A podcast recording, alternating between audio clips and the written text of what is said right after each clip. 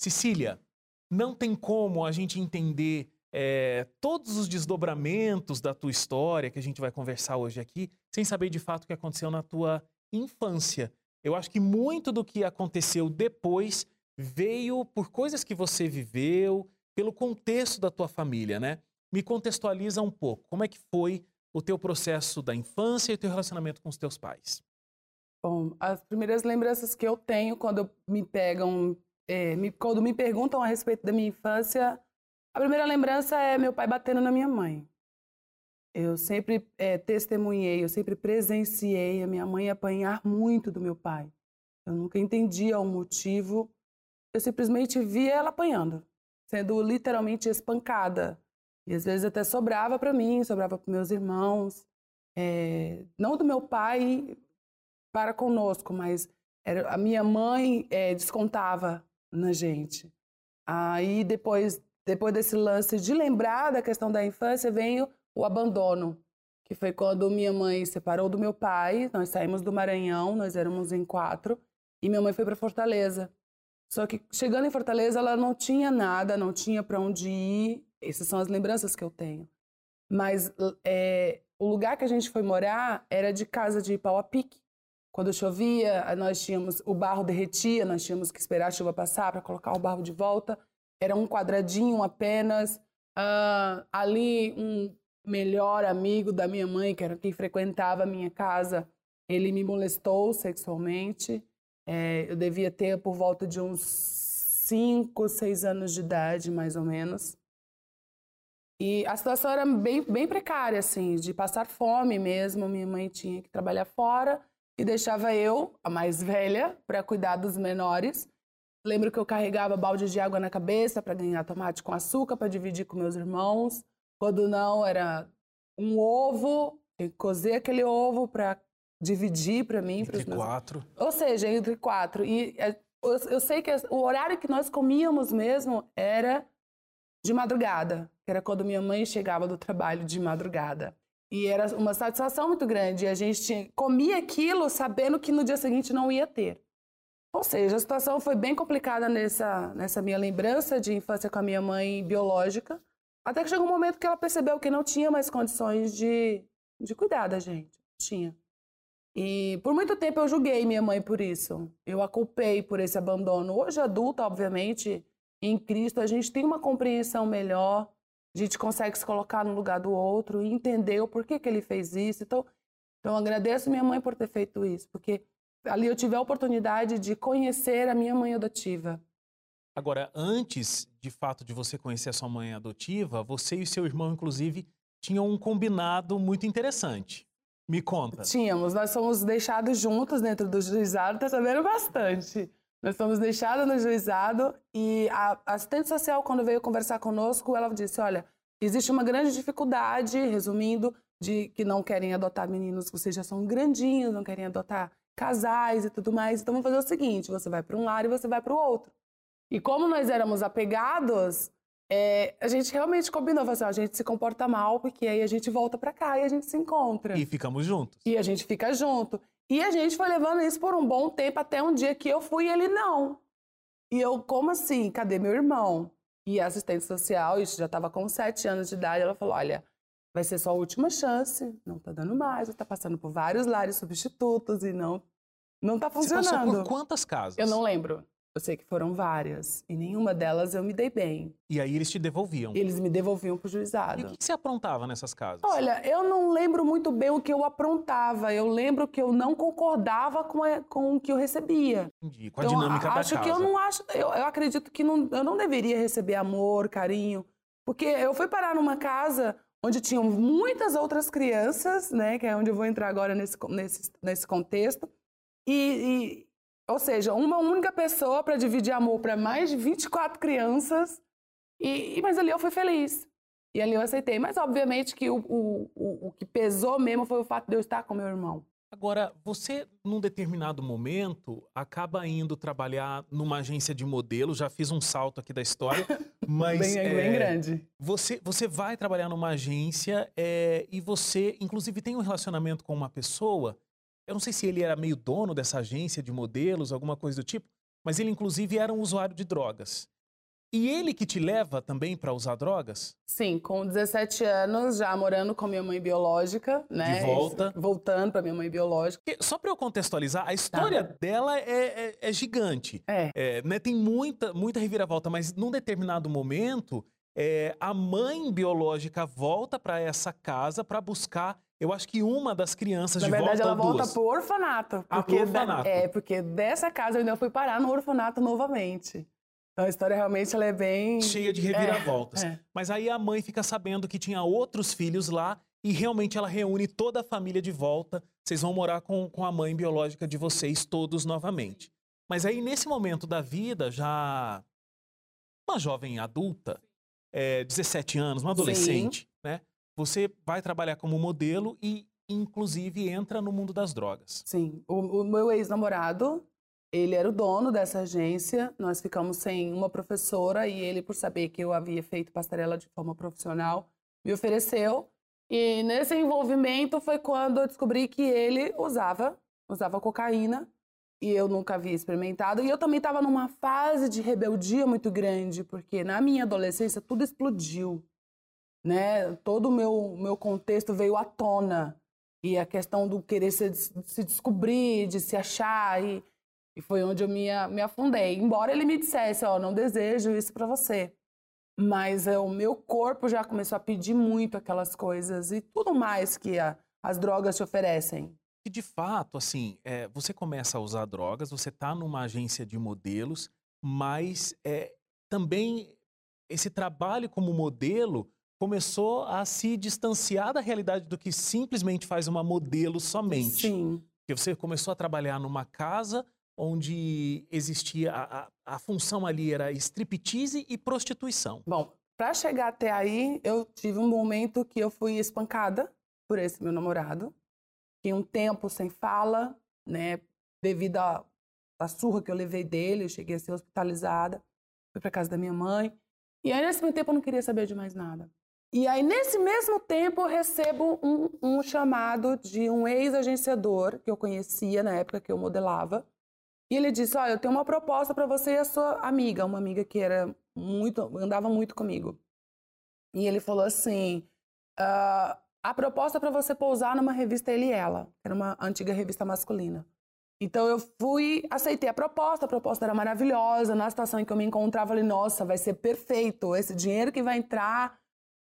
E nós aceitamos e fomos para Goiânia. Quando chegamos em Goiânia, é, Fomos para o ensaio fotográfico, um estúdio assim como esse. Presidente do Sindicato dos Artistas, na época, estava presente. Ele falou: Olha, sabe aquele rapaz ali, aquele barbudinho ali? Você vai sair com ele mais tarde. E foi especificando. E aquilo soou absurdo. E eu saí com muita raiva. E a gente pegando nossas coisas e entramos dentro de um táxi.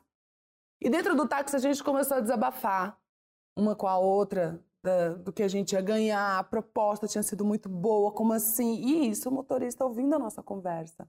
Tô vendo que vocês estão aflitos e não sei o que, resumiu.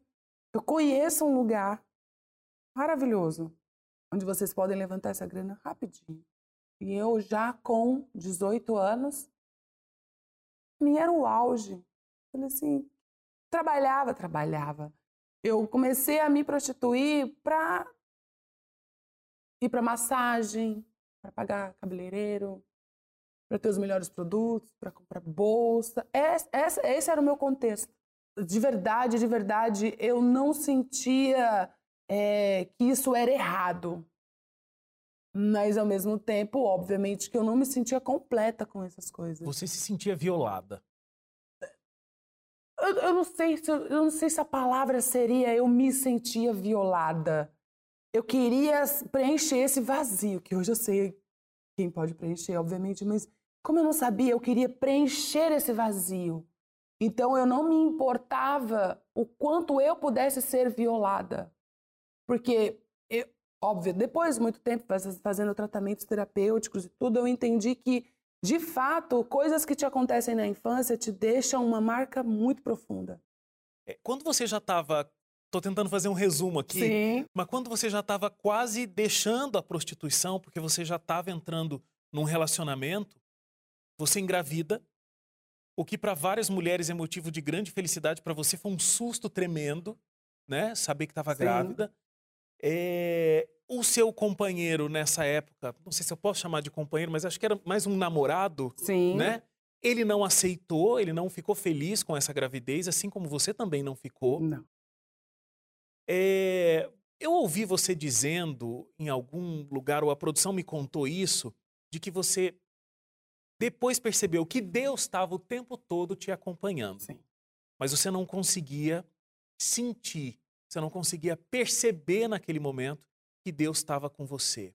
Quando é que de fato você percebe Deus na sua vida? Você fala, não, peraí, era isso que estava faltando.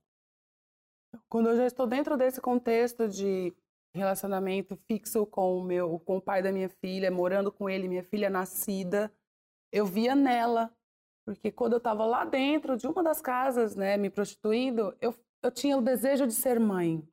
É incrível isso. Eu tinha, porque eu fui criada num contexto que tinham muitas crianças. Eu via minha mãe, o comportamento dela, eu, eu queria isso para mim. Eu queria ter uma família. A sua mãe adotiva. A minha mãe adotiva. E quando eu, num desses pensamentos, desses desejos, eu orei, eu falava com Deus, né, no que eu entendia, no que eu imaginava, e eu dizia que se um dia eu tivesse um filho, eu ia criá-lo no caminho do Senhor. Essa eram as minhas, essa eram as minhas palavras. E eu nunca tinha ouvido a história de Ana. Nunca na minha vida. E eu tinha feito essa promessa. Foi, se eu tiver um filho, vou criar nos teus caminhos. E chegou um determinado momento que eu olhava para minha filha e essa promessa batia no, minha, no meu coração, sabe? Me via a lembrança. Eu prometi isso, o que, que eu estou fazendo? Eu continuo usando drogas, continuo bebendo. Ou seja, já não estava mais me prostituindo, mas todo aquilo eu continuo vivendo. E eu ameaçava, se um dia esse casamento acabar, eu volto, que era o que eu tinha de alternativa. Só que nesses pensamentos de, de cumprir aquela promessa, foi quando eu comecei a buscar a Deus de verdade. Falei, eu preciso. E lá atrás eu ouvi, ouvi falar de Deus. Eu sei que Ele existe, mas Senhor, eu preciso ter, saber como que eu me relaciono, eu preciso te descobrir. Eu ficava nesses questionamentos, comecei a frequentar muitas igrejas, muitas denominações. Até que um dia eu cheguei a me batizar até. E na mesma semana que eu havia sido batizada por uma outra denominação, eu estava em casa, no meu computador, ouvindo louvores, e aí o pai da minha filha passou por mim e falou o seguinte: olha, final de semana gente, nós vamos viajar. Ele sempre muito carinhoso, né? Vamos viajar, não sei o quê, não sei o quê. Tá. E nisso que eu estava ouvindo esses louvores, eu fiz uma oração. Falei, Deus, eu não quero viajar. Não quero porque eu acabei de me batizar. Eu quero te conhecer mais, eu quero me aproximar mais do Senhor, eu quero saber o que, que o Senhor quer de mim. Se for para eu viajar, tudo bem, eu vou para parar de ter briga, porque era muita briga dentro de casa, era muito desentendimento. Hoje eu entendo os motivos, né? Antes eu não entendia. E aí eu falei, mas se não for para eu viajar, me dá um sinal. Em nome de Jesus. Amém. Foi quando eu mexendo no computador, eu vi uma janelinha ali no YouTube escrito selo de Deus. E eu cliquei, achando que realmente seria mais um louvor. E quando eu percebi, era o pastor Luiz Gonçalves pregando sobre os Dez Mandamentos. E na hora da chamada ele faz assim: Você conhece os Dez Mandamentos? Então chega mais perto, aperta o cinto, porque eu vou te apresentar os Dez Mandamentos verdadeiros escritos pelo dedo de Deus. Abra lá sua Bíblia no mês do 20, isso aqui. Quando eu comecei a ler, eu fui tomada por uma noção de que eu nunca soube quem era Deus. E no final de semana inteiro, que eu podia estar na piscina, eu podia estar fazendo qualquer outra coisa, eu resolvi assistir os vídeos. E naquele mesmo final de semana, no domingo, eu já estava na beira da piscina pregando para as pessoas. Falando, vocês acreditam que Jesus vai voltar?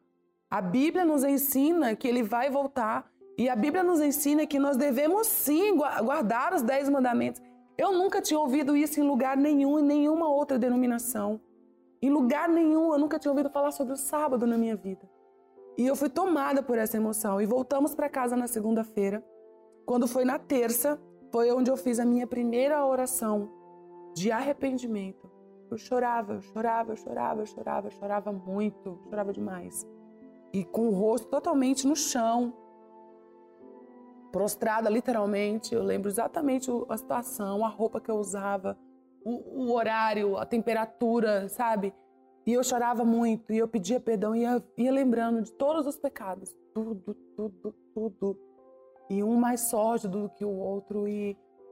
No momento que você estava tendo essa consciência do quão longe você foi, e, e você estava conhecendo a Deus de uma forma muito mais profunda, Sim. muito mais íntima, algum sentimento te invadiu do tipo: não, peraí, eu fui longe demais, eu sou indigna demais para que esse Deus me aceite? Antes, sim. Antes, sim. Antes eu tinha esse pensamento. Como eu posso me aproximar de um Deus fazendo as coisas que eu Imagina!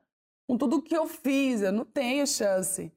Mas quando eu fui conhecendo a Bíblia, estudando a palavra de Deus, eu entrei, e aí entra essa parte em que dessa oração eu senti um impulso, eu senti um alívio muito grande. Eu literalmente sinto meu anjo me levantando.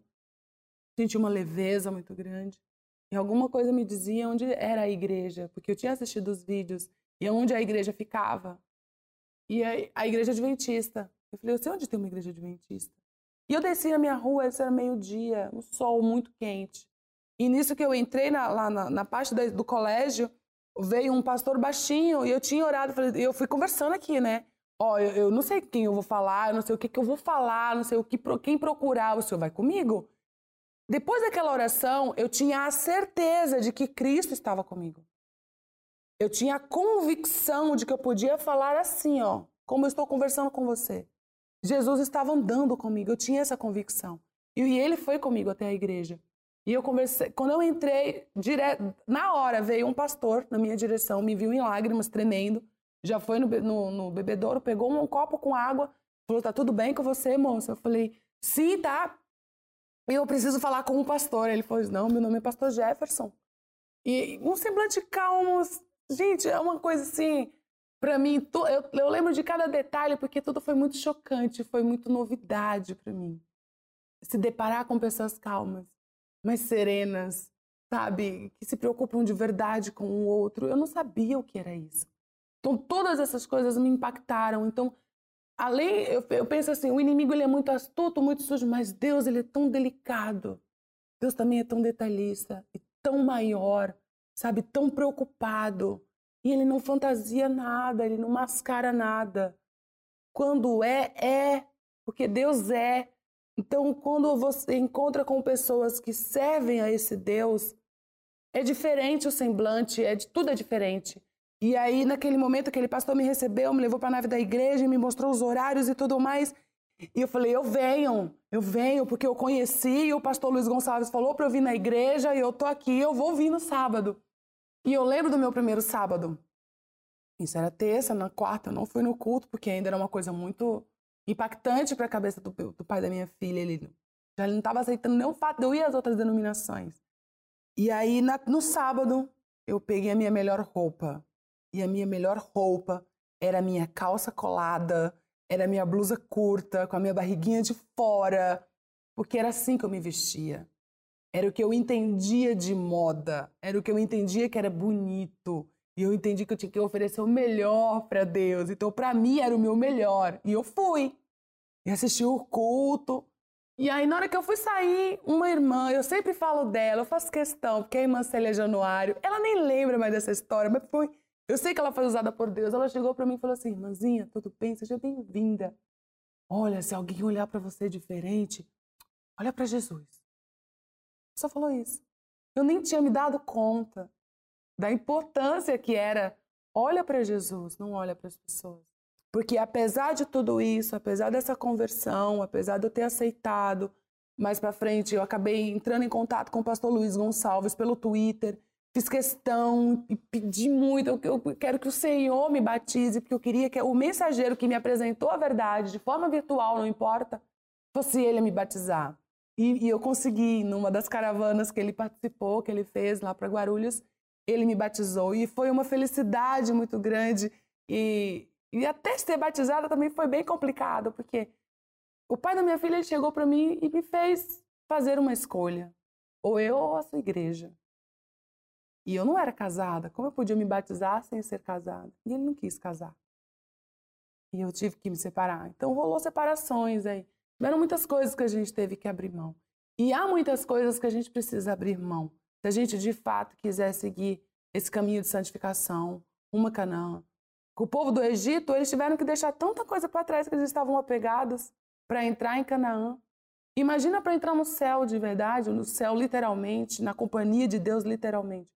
Então a gente não tem noção, às vezes, de quantas coisas a gente precisa abrir mão. E eu digo hoje, hoje, 2020, eu, eu falo e repito, para ser cristão não é para qualquer um. Não é para covardes. Para ser cristão, você tem que ter coragem. Coragem de acreditar que Deus existe. Coragem de acreditar que se você deixar tudo isso para trás, você vai receber coisas muito maiores. É bonito ver a consciência que, que você tomou, né? E de como Deus invadiu a sua vida de um Amém. jeito. Quem ouve você falando de Deus hoje não consegue imaginar todas as coisas que você contou no primeiro bloco. É impressionante como Deus veio, houve um encontro real e uma transformação plena ah. na sua vida. Eu queria agradecer muito por você ter conversado comigo, ter dividido a sua história Amém. e que essa visão sobre Deus que você tem hoje se conserve em toda a sua caminhada cristã, Cecília. Abençoe a você, os seus queridos. Amém. Eu que agradeço também pela oportunidade de poder mais uma vez testemunhar que Jesus, de fato, é mais do que maravilhoso. João não encontrou palavras, né? Tão amor. Ele amou o mundo de tal maneira, e é isso. Jesus me ama de tal maneira que a única forma que eu tenho de retribuir, o mínimo que eu tenho para retribuir, é testemunhando que a transformação ela é real.